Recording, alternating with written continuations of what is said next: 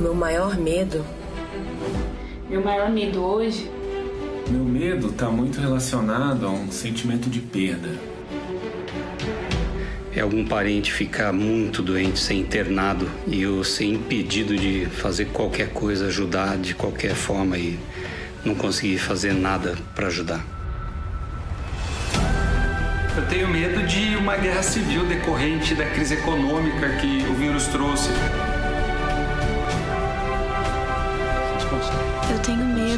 Aumento nos casos de depressão e suicídio em decorrência dos tempos difíceis que estamos vivendo. É o medo de não conseguir controlar o meu próprio medo. O medo que me paralisa e que me congela essa situação toda tem causado muito pânico e principalmente insegurança.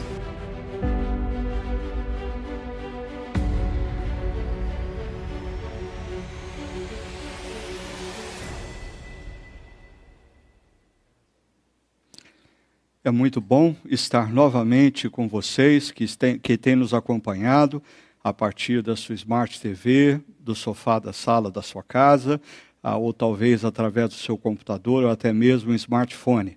É, nós louvamos a Deus porque nesse tempo de pandemia, onde todos nós temos sofrido das mais variadas formas, a tecnologia tem nos ajudado a termos esse contato com a palavra de Deus, a adorá-lo junto com outros irmãos e irmãs de caminhada, e é muito bom a ter você conectado conosco. Eu quero aproveitar para insistir com você encorajá-lo. Se as mensagens da nossa comunidade têm impactado a sua vida, não deixe de compartilhar nas suas redes sociais com seus amigos, com seus parentes, com seus conhecidos. Certamente nós estamos vivendo um momento onde as pessoas estão em busca ah, de uma palavra de Deus, em busca de uma palavra de encorajamento. E nós aqui, na nossa comunidade, temos conversado sobre esse tema. Não tenha medo. Nós temos procurado é, é, pegar, a, ao longo das Escrituras, as situações em que Deus fala ao coração de homens e mulheres, a entender qual era o contexto deles e como nós podemos então aplicá-los à nossa vida no momento em que nós estamos vivendo. E hoje, ah, se você acompanha as nossas redes sociais, você certamente, se aqui o meu iPad voltar a funcionar, só um instante. Você deve ter. Uh, não, não estamos. Espera aí. Ok. Uh, você, você deve ter acompanhado nas redes sociais o momento em que nós postamos o vídeo falando sobre tudo o que tem acontecido no nosso contexto atual e o quanto ele, esse, é, esses acontecimentos geram uma indagação no coração das pessoas. Será que nós estamos no fim? Será que o que nós estamos vendo ah, diz respeito ao Apocalipse. Bom, ah, deixou, se você está meio desligado e desconectado, porque tem gente que optou por não assistir noticiário, não ler jornal nesses dias, ou seja, optou pela tática avestruz, botar a cabeça num buraco e esperar todo passar. Ah, então, deixa eu recapitular para vocês o que a gente tem assistido. Primeiro, nós estamos no meio de uma pandemia, uma verdadeira praga que tem dizimado milhares de pessoas, são mais de 650 mil pessoas que já perderam a sua vida no mundo. Ah, além disso, nós ah, estamos aí acompanhando no sul do nosso continente ah, sul-americano uma outra praga, uma nuvem de gafanhotos que já invadiu o Uruguai, passou pela Argentina, Paraguai e ameaça chegar no Rio Grande do Sul e Santa Catarina. Ah, na verdade, essa praga não alcançou o sul do país, porque uma outra coisa aconteceu no, no sul do país há duas semanas atrás um ciclone bomba. Ah, que gerou vítimas, destruiu residências, abalou a estrutura de inúmeras cidades. Paralelamente, no hemisfério norte, nós estávamos acompanhando essa nuvem de poeira. Ah, eu cresci ouvindo acerca de poeira em alto mar como uma brincadeira, e de repente, agora, como velho, eu descubro que existe poeira em alto mar e a poeira atravessa os oceanos e atinge cidades. E toda essa situação gerada pela Covid-19, dizem os especialistas, tem impactado tão grandemente a economia do mundo que estima-se que 70 a 100 milhões de pessoas vão ser deslocados para baixo da linha da pobreza, ou seja, de 70 a 100 milhões de pessoas no mundo vão ser incluídas na faixa de que nós chamamos de extrema pobreza. Pessoas que vivem com menos de um dólar e 25 centos diariamente, o que dá menos de 200, 200 eh, reais todo mês. Nós vamos ter um acréscimo de 70 a 100 milhões de pessoas em extrema pobreza. E, em meio a tudo isso, em meio à pandemia, em meio à crise econômica, sofrimento, dor, famílias perdendo entes queridos e amigos, a corrupção corre solta. É impressionante como existem pessoas que têm a capacidade, no momento de dor e sofrimento como nós estamos vivendo, ainda buscar o seu próprio interesse, desviando verbas públicas que deveriam ir para a saúde, que deveria atender pessoas carentes. Ah, é, é, é, essas pessoas movidas pelas intenções mais egoístas desviam essas verbas para o seu próprio enriquecimento. Nós assistimos também nas últimas semanas a intensificação ah, dos conflitos nas ruas através de manifestações que deram início nos Estados Unidos, reivindicando a igualdade de direito das pessoas e a violência ou contra a violência policial, o que também gerou mais tensões nas nossas vidas. E nessa última semana emergiram os rumores de guerra. Ah, os Estados Unidos e a China entraram ah, explicitamente num conflito, embaixadas foram fechadas ah, e uma ameaça emerge no horizonte. Seria tudo isso, como nós dissemos, sinal de que o final está chegando? Seriam estes os sinais do Apocalipse? Eu acho que a gente precisa ter muita calma para responder essa pergunta. Primeiro, levantando ah, um outro questionamento. Afinal de contas, por que, que o livro de Apocalipse foi escrito e por que, que nós temos o livro de Apocalipse no cânon das Escrituras? Acompanhe comigo. Primeiro, o livro de Apocalipse no, nos é escrito para que nós tenhamos uma convicção: existe algo profundamente errado no mundo. O mundo como nós o vemos não era para ser assim. Não, o, o que nós temos ao nosso redor não diz respeito ao plano original de Deus. Algo aconteceu que fez com que o mundo se tornasse esse espaço onde a injustiça prevalece, onde a violência prevalece, onde o ser humano é incapaz de exercitar empatia e compaixão por aqueles que sofrem, aonde as pestes, pragas e enfermidades se propagam, aonde a corrupção alcança cada espaço do setor público, o livro de Apocalipse é, nos é escrito para que a gente tenha convicção disso. O mundo não era para ser assim. O autor do livro de Apocalipse, João, como nós vamos ver, ele se encontra na ilha de Patmos, em exílio. Por quê? Porque ele faz parte da comunidade cristã do primeiro século e essa comunidade cristã está sendo perseguida por um império poderosíssimo, um império que propaga a idolatria por todos os cantos, um império que impõe o seu regime na base da força, massacrando outros povos e intimidando, inclusive, minorias como ah, o cristianismo no primeiro século. Agora, se nós pararmos para pensar, o mal que se encontra na humanidade, o livro de Apocalipse vai deixar isso muito claro. O mal, ele é pessoal. O mal se encontra no coração de cada indivíduo. Seres humanos não nascem bons, seres humanos nascem como propagadores do mal. Eu sempre digo, aqueles que uh, já tiveram filhos pequenos sabem muito bem que ensinar uma criança a fazer o que é certo demanda grande disciplina, demanda grande esforço. Agora, ensiná-la a fazer o que é errado, você não precisa nem ensinar, já vem no pacote. É, é, é, parece que já vem no automático, no setup original da criança que sai da barriga, do ventre da sua mãe. Agora, ah, para a gente acabar com aquela dicotomia que existe entre sociólogos e cientistas sociais, o mal está no indivíduo que produz a instituição ou a instituição que é má e produz indivíduos maus. Eu diria, ambos, porque o mal está no indivíduo, mas o mal também está na instituição criada pelo indivíduo, e essa instituição criada pelo indivíduo propaga o mal.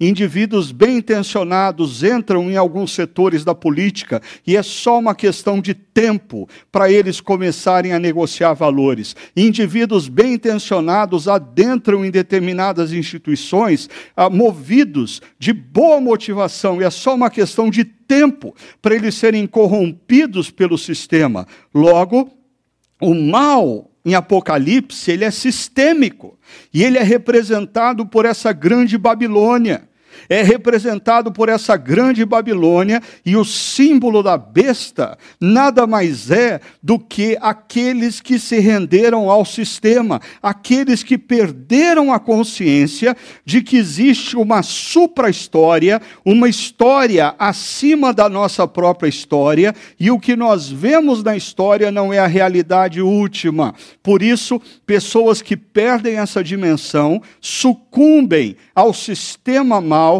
e passam a, o último item aqui, a propagá-lo. O mal tem sido propagado e o mal tem sido progressivo.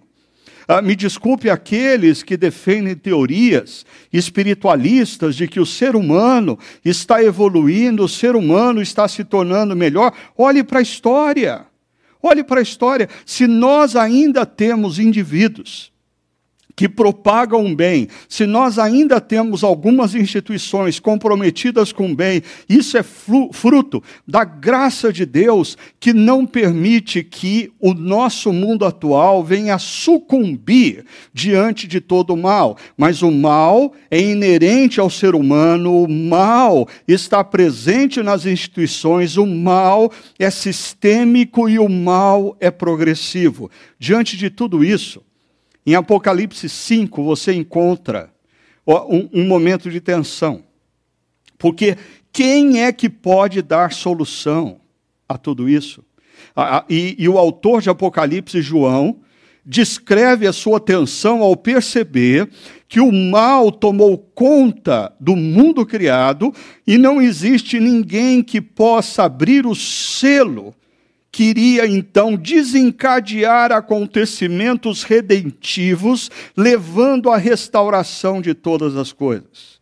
Mas naquele contexto de tensão de Apocalipse 5, ah, existe um momento glorioso, no qual o Cordeiro, Jesus, ah, que é o Cordeiro e que é o leão de Judá, essa figura do Cordeiro vulnerável, frágil, e do leão forte e temido.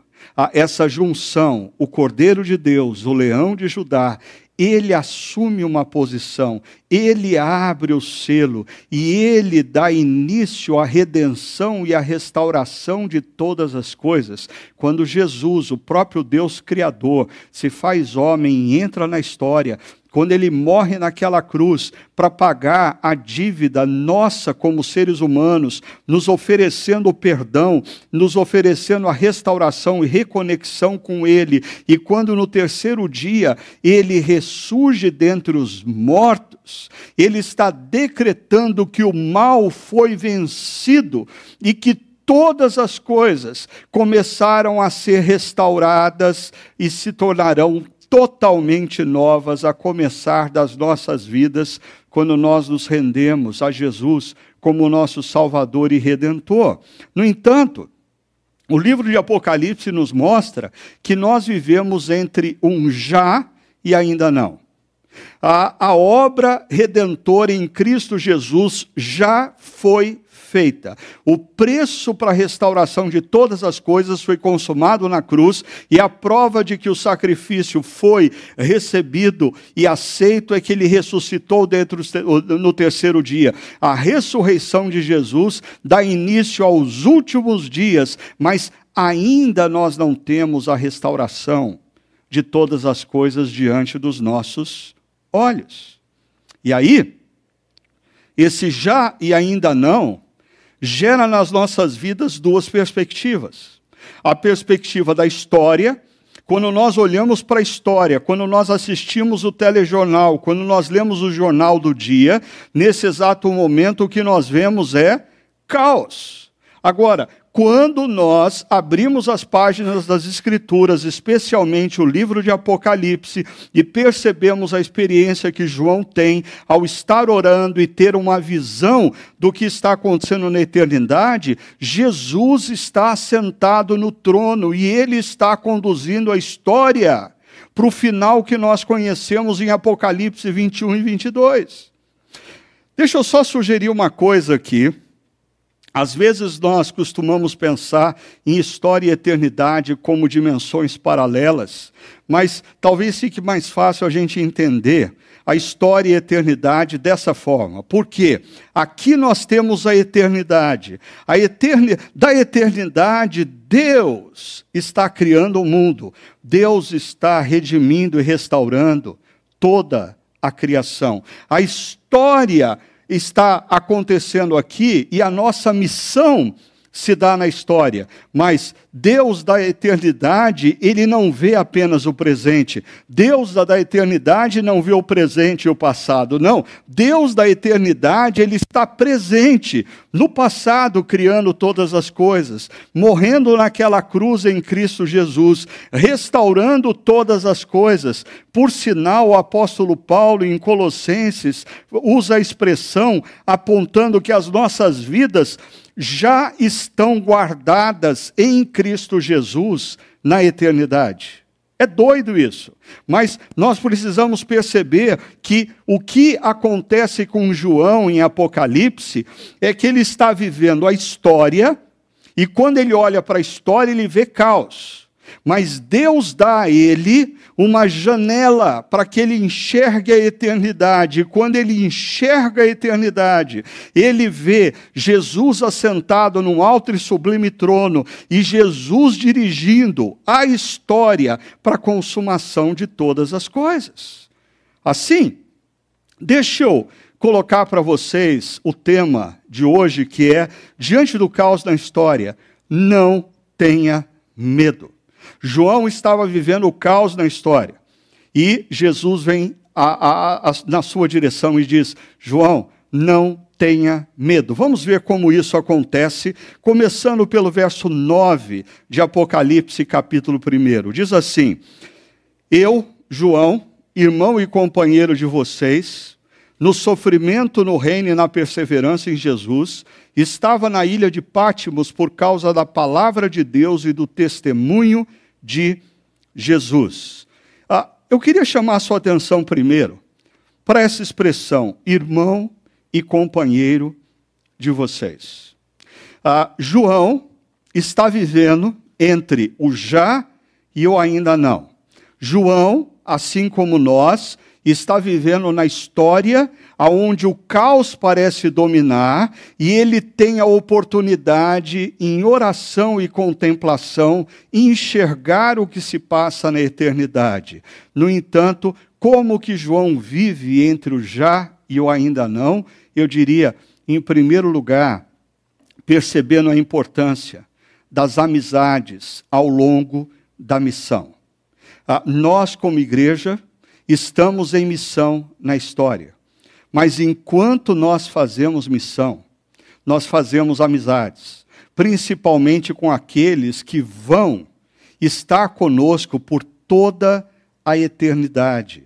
Para João, ter companheiros e ter amigos era importante em tempos de caos.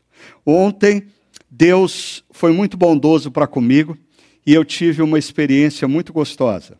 é, um grupo é, de amigos e amigas da Igreja Presbiteriana de Pinheiros, aonde eu participei, eu vivi a minha adolescência e juventude, um dos melhores momentos do meu despertamento espiritual, do meu chamado ao ministério. Alguém desse grupo começou a mobilizar todo mundo nas redes sociais e ontem à noite nós tivemos um encontro com mais de 50 pessoas presentes se revendo. Alguns eu não via há 35 anos.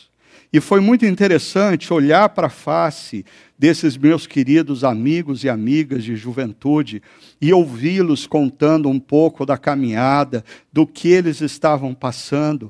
E, e no final do encontro, todos tinham uma convicção plena. Nós fizemos muitas coisas juntos no passado. Mas agora, passados 35 anos, tem gente que está no Japão, tem gente que está nos Estados Unidos, tem gente que está em Campinas, tem gente que está espalhado pelo Brasil. O que nos une é a amizade, a amizade que foi criada em torno da missão que nós fazíamos juntos para a honra e para a glória de Deus.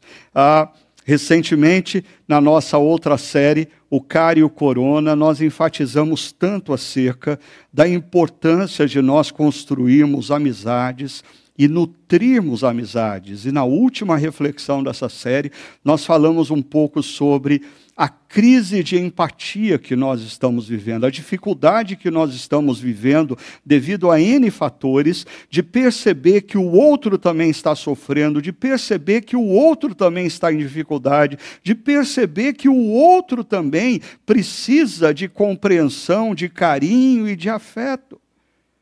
Ah, nesse contexto que nós estamos vivendo de pandemia, mais e mais é importante nós avaliarmos a, as nossas relações familiares, as nossas relações com os nossos amigos. Na medida que a pandemia se intensifica, na medida que o isolamento social se alonga, na medida em que o cansaço emocional vai tomando conta do nosso coração, nós nos tornamos mais e mais propensos a cometermos erros nos nossos relacionamentos, sejam nas palavras, sejam nas atitudes, se nós não tomarmos cuidado e não termos em mente a importância de nós, como discípulos de Jesus, num contexto caótico como nós estamos vivendo, de nós sermos promotores da paz e nutrirmos as nossas amizades, exercitando, praticando a empatia. A, a primeira coisa que eu queria destacar para vocês é acerca de como João vê como importante o companheirismo e a caminhada em meio ao caos. Mas uma segunda coisa que eu queria destacar para vocês, a segunda linha do verso 9 diz: no sofrimento, no reino e na perseverança em Jesus. É interessante uh, João colocar sofrimento de um lado, perseverança do outro e o reino no meio. O que isso quer dizer para nós? Primeiro lugar, o sofrimento faz parte da caminhada cristã, o sofrimento faz parte da vida.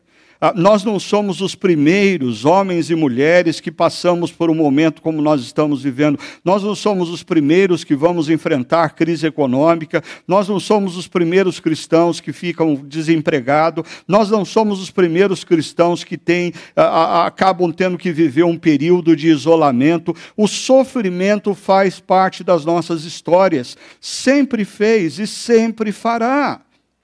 É verdade que existe uma teoria ah, pregada em muitas igrejas, uma teoria equivocada, uma teologia disfuncional, que fala de que aquele que está em Cristo não passa pelo sofrimento, pois olhe as Escrituras sagradas e perceba a quantidade de homens e mulheres que vivem o sofrimento e são lapidados pelo sofrimento. Por sinal, o que nós encontramos recorrentemente nas Escrituras Sagradas não é uma promessa de que nós não vamos sofrer, mas é uma exortação de que nós devemos perseverar. Diante do sofrimento, nós precisamos perseverar. Diante da dor, nós precisamos exercitar resiliência.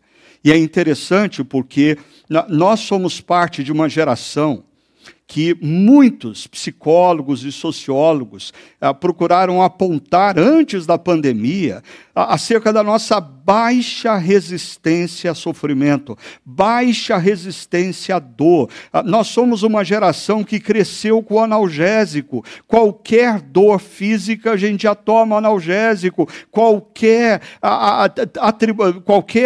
movimentação no nosso emocional, nós já buscamos um antidepressivo. Nós fomos desenvolvidos nessa cultura ocidental, avessos a todo e qualquer tipo de dor, e de repente vem uma pandemia, com a pandemia vem uma crise econômica, vem uma crise política, e nós estamos sendo desafiados a resistir, nós estamos sendo desafiados a perseverar. Uma articulista da Folha de São Paulo, Vera Iaconelli, ela é psicóloga e doutora em psicologia pela Universidade de São Paulo. Ela escreveu um artigo essa semana que me chamou a atenção, eh, me chamou atenção intitulado Sofrimento não é doença. Ah, e ela justamente, você pode achar depois esse artigo na internet, mas ela justamente coloca o fato de que ele está sofrendo, ele está sofrendo com isolamento, porque ela não pode estar com seus entes queridos, ela está sofrendo porque ela gosta de viajar e ela não pôde, não está podendo viajar, ela está sofrendo porque ela tem que ficar dentro de casa, ela está sofrendo porque ela tem que se relacionar com as pessoas através do mundo digital, ela está sofrendo com a nova rotina dentro de casa, mas o fato de nós estarmos sofrendo não significa que nós estamos doentes. Eu acho interessante como algumas pessoas estão confundindo isso. Como algumas pessoas estão confundindo o fato de que estarem, de estarem sofrendo com enfermidade, seja ela física ou emocional. O sofrimento, ele faz parte da nossa história, o sofrimento faz parte da história de Deus nas nossas vidas. Através do sofrimento, Deus procura nos mover e nos incentivar a perseverança, a resiliência, o caráter de Cristo vai sendo formado em nós na medida em que, através das adversidades e provações, nós damos as respostas corretas a essas dificuldades e provações. A diferença que esse momento de sofrimento vai fazer na sua vida depende grandemente da resposta que você der a esse momento de sofrimento. O quanto você vai crescer enquanto indivíduo, o quanto você vai amadurecer, o quanto você vai ganhar de experiência, o quanto você vai aprofundar relacionamentos com outras pessoas, depende grandemente do de como você reage ao sofrimento. O sofrimento fez parte da vida de inúmeros personagens bíblicos, o sofrimento fazia parte da comunidade cristã do primeiro século, o sofrimento fazia parte da experiência de João, autor de Apocalipse, e de seus amigos e amigas ah, cristãos da mesma época. Mas o que João nos dizia? Que nós devemos ser amigos, não apenas no sofrimento, mas na perseverança. A perseverança é a resposta que nós damos como cristãos ao sofrimento.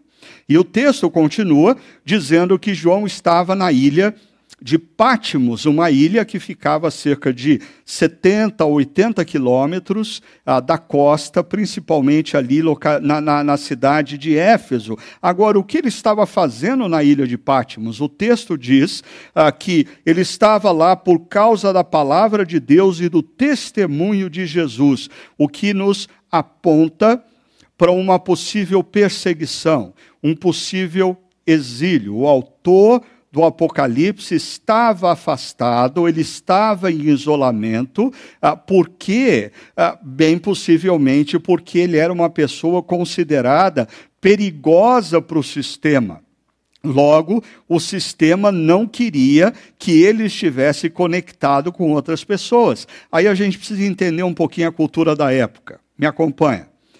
Ah, no Império Romano, quando o indivíduo cometia algum crime, ah, ou era, era pego em alguma falta, se ele era pobre e fraco, bem possivelmente ele seria executado, porque ele não servia para nada no sistema. E por execução, ah, entenda não apenas como uma execução direta, mas simplesmente colocar numa cela e deixar que morra ali, uma vez que o sistema carcerário romano não oferecia comida, roupa, ah, medicação àqueles que estavam presos. Então, pobre e fraco, execução. Se o indivíduo era pobre, mas tinha alguma força, Bem possivelmente ele era deslocado para regiões de trabalho forçado. Ele ia trabalhar nas minas para os romanos. Se o indivíduo era pobre ou tinha algum grau de instrução, mas ele era muito forte, o que, que ele ia fazer? Ele ia ser usado nas arenas como gladiador, ele iria enfrentar animais, ele iria enfrentar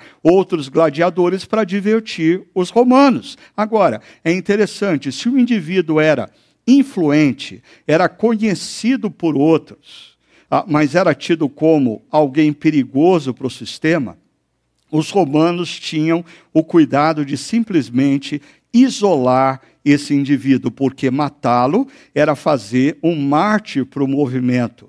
Ah, então, eles ah, decretavam que a pessoa teria que se exilar Há inúmeros filósofos da antiguidade, no sistema grego e depois no sistema romano, passaram por essa experiência. E bem possivelmente nós estamos diante ah, de um líder cristão que foi tido como uma ameaça para o sistema, por isso ele foi deslocado e foi enviado para o isolamento. Agora, me acompanhe aqui no verso 10, o texto continua dizendo: No dia do Senhor achei-me no espírito e ouvi por trás de mim uma voz forte como trombeta, que dizia: ah, Deixa eu primeiro destacar aqui essa expressão, no dia do Senhor.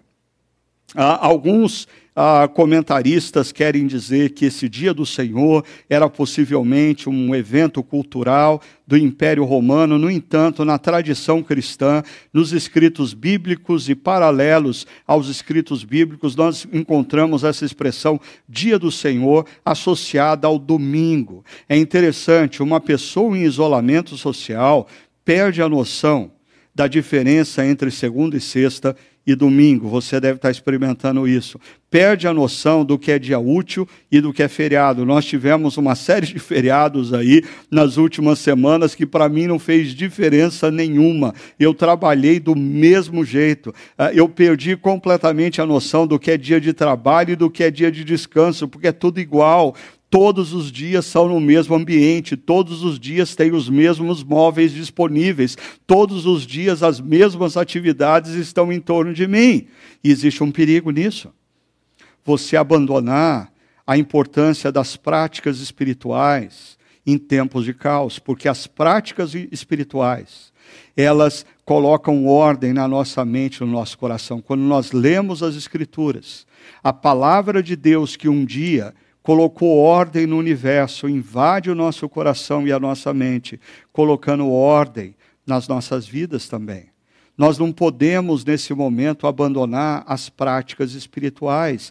E eu acho interessante porque nós já vivíamos antes da pandemia um momento muito complexo, aonde eu via uma geração de jovens cristãos, principalmente jovens casais com filhos, aqui no domingo eles estavam na comunidade cristã quando não tinha absolutamente nada para fazer, quando não tinha um passeio para realizar, quando não tinha uma viagem para executar, quando não tinha um churrasco com amigos, eles estariam na comunidade cristã. E isso é um tremendo mal que nós fazemos aos nossos filhos, porque eles mesmos perdem a noção da importância de uma prática espiritual que é estarmos juntos em adoração a Deus, ouvindo a palavra de Deus. O domingo precisa funcionar no nosso ciclo semanal como um momento em que nós ouvimos a voz de Deus juntos, um momento em que nós adoramos a Deus juntos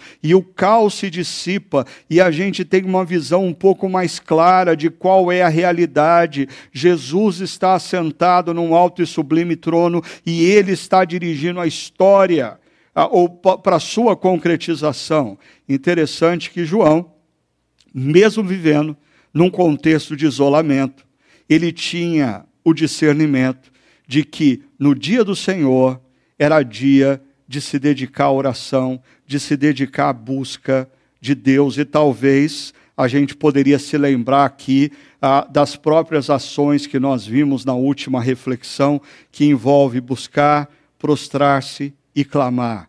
Nós estamos no momento em que as nossas práticas devocionais ah, diárias, o nosso momento de adoração público, mesmo que virtual, tem que ser um momento para nós buscarmos a Deus. Buscarmos a Deus, prostrarmos diante dele e clamarmos para que ele intervenha na história, intervenha dando sabedoria aos cientistas, para que encontrem uma solução para o que nós estamos vivendo intervenha dando sabedoria aos nossos governantes, movendo o coração e a mente dos nossos governantes ao bom senso, à compaixão, à empatia para com aqueles que sofrem. É momento de nós buscarmos a Deus, nos prostrarmos e clamarmos a Ele por uma intervenção na história ah, e, e, e as práticas espirituais, elas precisam fazer parte desse momento. Veja só, é em meio a uma prática espiritual que João ouviu uma voz forte atrás dele. E nós temos conversado aqui durante semanas acerca da importância de você ah, discernir qual é a voz que você vai ouvir.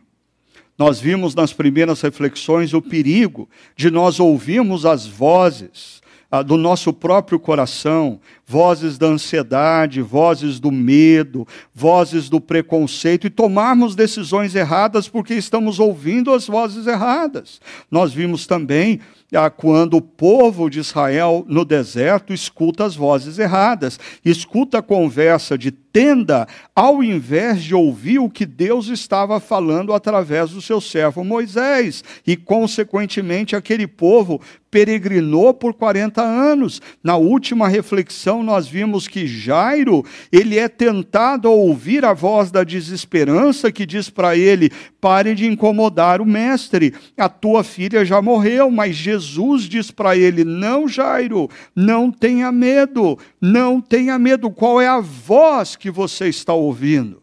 João está na ilha de Pátimos, está em oração, está em adoração a Deus, possivelmente no primeiro dia da semana, no domingo, o dia do Senhor, e ele escuta a voz de Deus.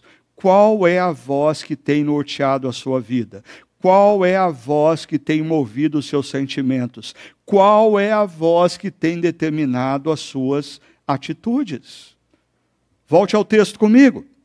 O verso 11 diz que essa voz diz a João: escreva num livro o que você vê e envie as sete igrejas, e aí Éfeso, Esbina, Pérgamo, Tiátira, Sardes, Filadélfia, Laodiceia, sete igrejas que se encontravam na Ásia Menor, e aí eu quero te dar uma dica, ah, ah, talvez durante a semana você pode voltar é, para o nosso site e assistir novamente Operação Pátimos, quando nós falamos especificamente sobre cada palavra de Jesus a cada igreja, ou seja, o livro de Apocalipse é escrito ah, essencialmente para a igreja, pensando nessas sete igrejas da Ásia Menor, sete igrejas com, a qual, com as quais João tinha uma relação mais próxima.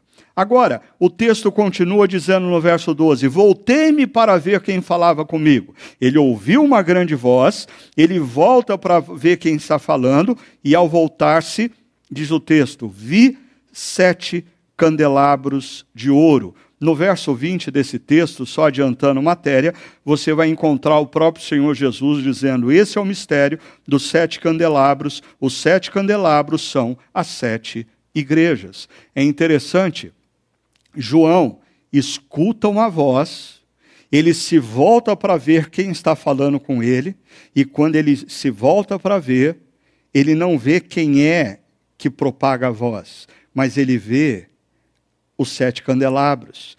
Em outras palavras, quando ele se volta para ver Jesus, o que primeiro ele vê é a igreja. Deixa eu tirar algumas aplicações acerca disso. Primeiro, Em meio ao caos na história, a preocupação primária de Jesus é para com o estado de sua igreja. Em meio ao caos da história, Jesus, que está sentado num alto e sublime trono, ele já sabe qual vai ser o final da história. Jesus não está preocupado com como o final vai acontecer, porque ele tem todo o poder e ele vai conduzir a história para esse final que nós conhecemos em Apocalipse 21 e 22, aonde ele faz novas todas as coisas. A grande preocupação de Jesus é acerca da igreja dele na história. Ah, não, ah, Jesus não está preocupado em ah, poupar a igreja de determinadas dores, poupar a igreja de determinados sofrimentos. Jesus está preocupado se essa igreja, em meio à dor e ao sofrimento, continua conectada ao seu amor, continua fiel à missão, continua comprometida em fazer diferença e ser bênção na história como discípulos dele, aonde quer que nos encontremos. É interessante que eu tenho conversado com muitas pessoas e escutado a preocupação das pessoas acerca dos seus negócios, a, a, acerca da sua família, acerca do seu estado emocional e físico. E eu diria, todas essas preocupações são legítimas. Mas Jesus, ao olhar para o nosso momento histórico, a preocupação primária dele é: a minha igreja continua conectada ao meu amor, a minha igreja continua conectada à missão que eu dei, a minha igreja continua fazendo diferença nesse contexto de dor e de sofrimento. Perceba, a mensagem de Jesus para a sua igreja, e você vai poder ver isso revisitando a série a, a Operação Patmos, basicamente é a mensagem de Jesus à igreja é arrependimento, renovação de amor e perseverança. Constantemente Jesus naquelas aquelas sete igrejas vai dizer: "Olha, eu tenho contra vocês uma coisa.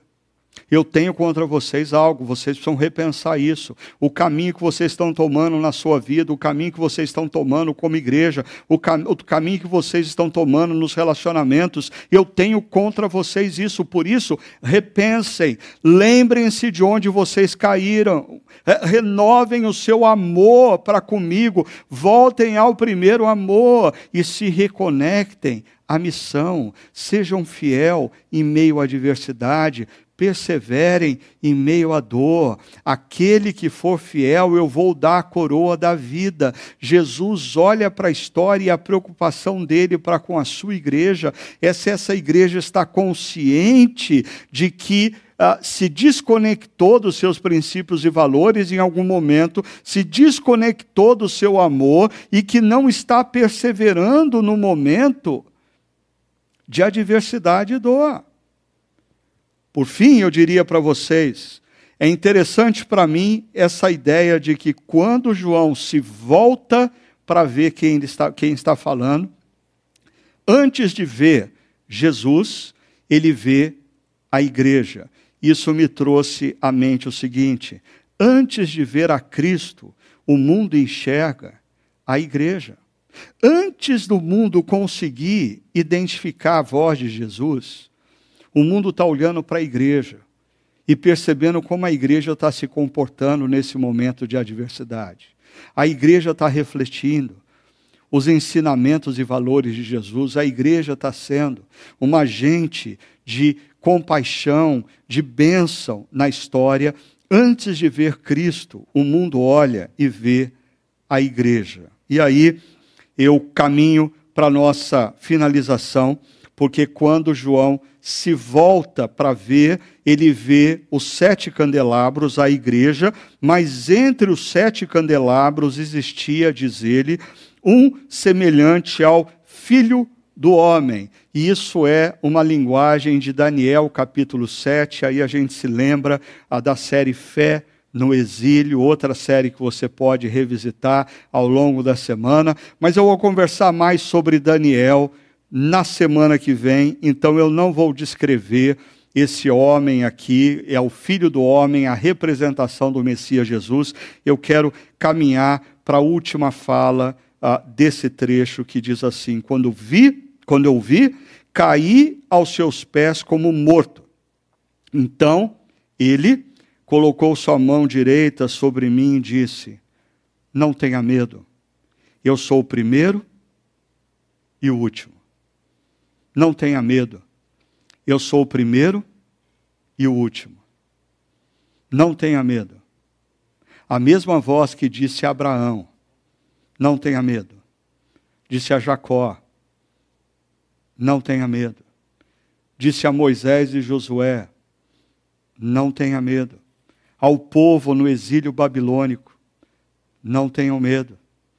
A, a Jairo: Não tenha medo. Vem agora a João na ilha de Pátimos. João olha para a história e contempla o caos.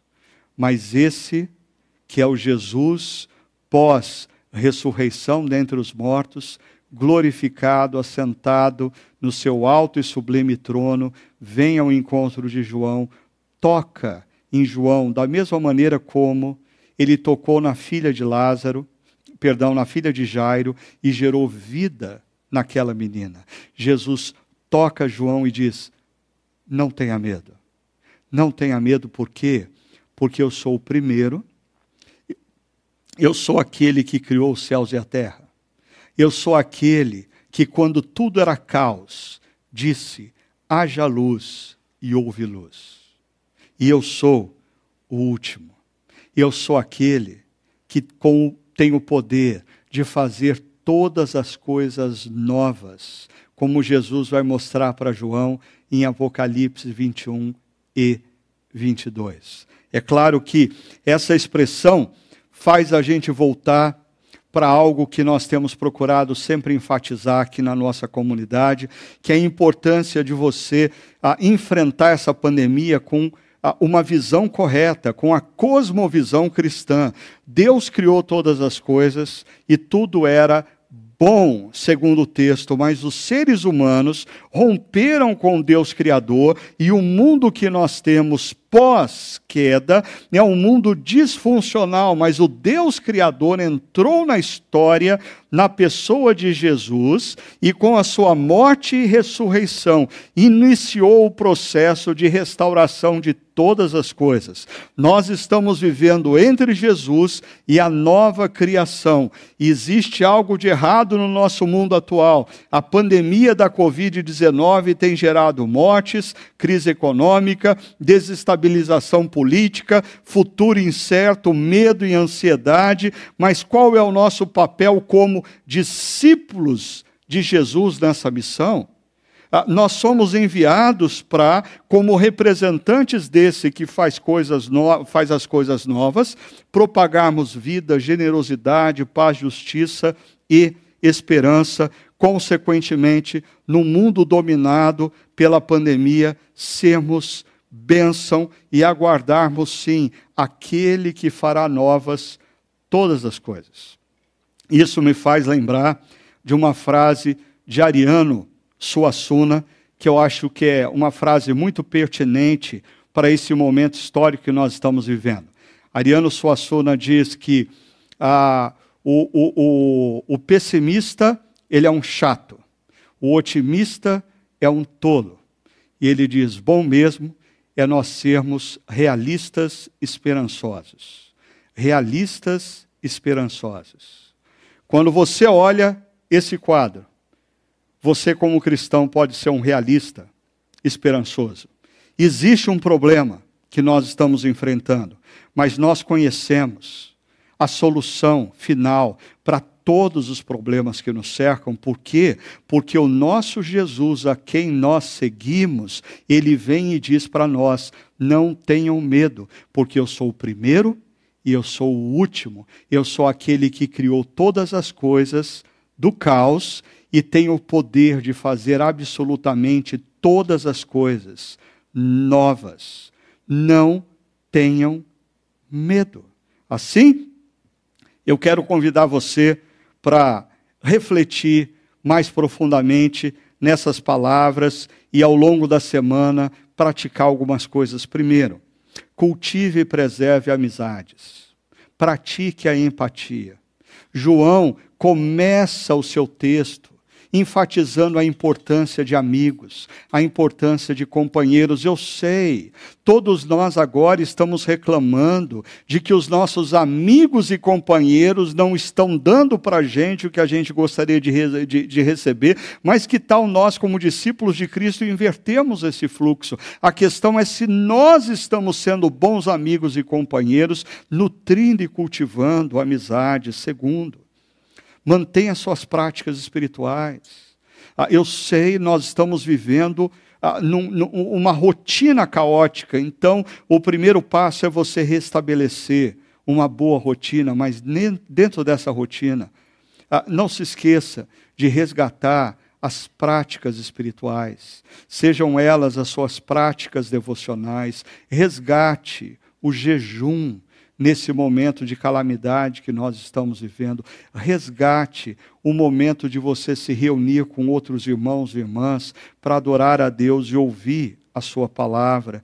Terceiro, a palavra de Jesus às igrejas, às sete igrejas do Apocalipse, passa por um convite de repensar a atitude, renovar o amor e renovar o compromisso com a missão